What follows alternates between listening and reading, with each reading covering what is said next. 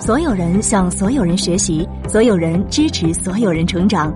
这里是馒头商学院，欢迎来到职场解忧杂货铺。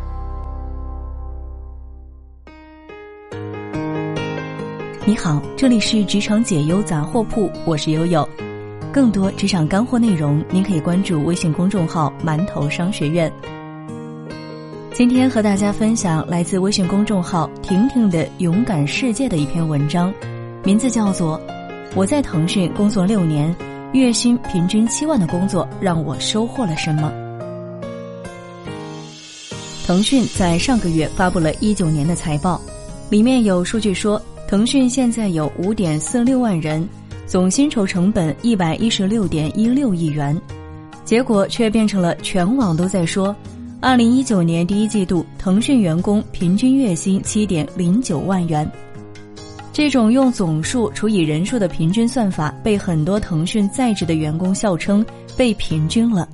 大部分腾讯一线的员工是达不到七万这个数字的。作为一家互联网巨头公司，腾讯的薪资在行业当中属于比较高的水平。工作这件事，除了薪资所能带来的饭碗感之外，能够让一个人不断的得到输入和提升的成长感。借着好平台和富资源做成一件大事的成就感，以及每一天一起合作的同事都是专业敬业的人，都是福利的一部分。如果说工作中遇到过很多猪队友的人，对此可能会感同身受吧。很多年前我加入腾讯之前，HR 问我要多少薪水，我报了我当时的薪水之后，HR 笑了笑。后来 offer 下来的时候，给我的薪水是我自己要求的两倍。互联网公司比传统媒体的薪酬要宽很多，大厂 HR 在招聘的时候有严格的职业规范，并不会因为你要的少就套路你。转行非常痛苦，因为你会频频出错，在业务群里被批评，开始会委屈，后来时间久了，发现互联网的节奏很快，没工夫玻璃心。老板也是就事论事，过了也就算了。在腾讯的六年，我一共转岗三次，分别对应了从运营到渠道再到产品类的工作。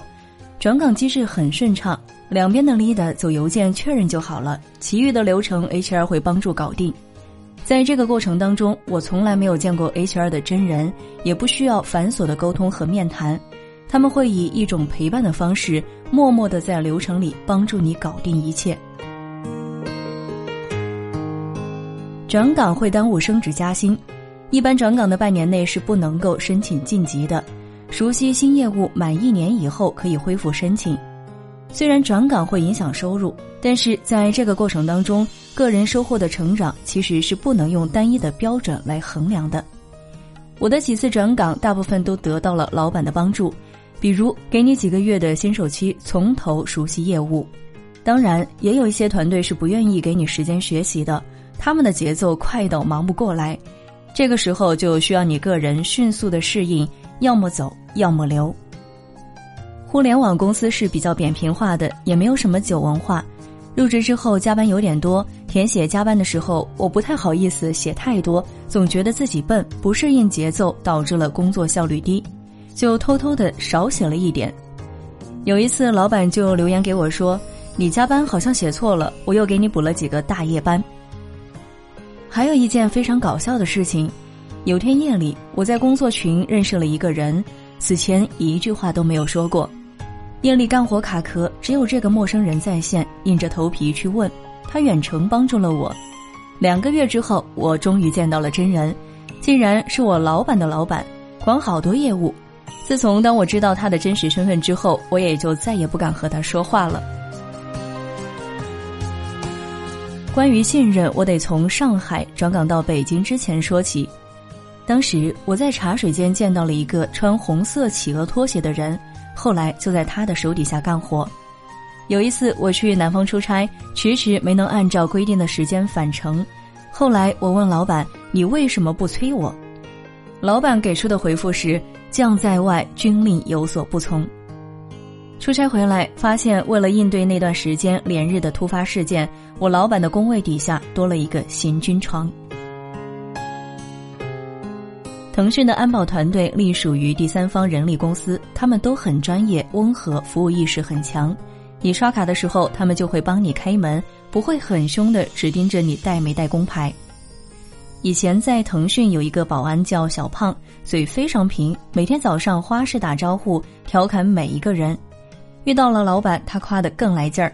他经常说的一句话是：“要是我早知道我长大以后要来腾讯做保安，我就一定会好好学习。”小胖的领导，也就是保安队长，后来辞职了，因为他在几年的安保工作中发现了腾讯那幢大楼里的商机。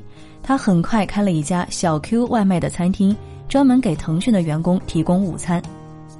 在小胖楼上值班的小磊哥就比小胖好学多了，虽然也是在做保安工作，但他好像随时随地都在读书。有一天，同在那个楼层办公的一个技术 leader 问保安哥。我们团队有一个外包程序员的工作，你愿不愿意试试？后来的故事大家都知道了，他入职了腾讯，成为了一名正式的在职程序员。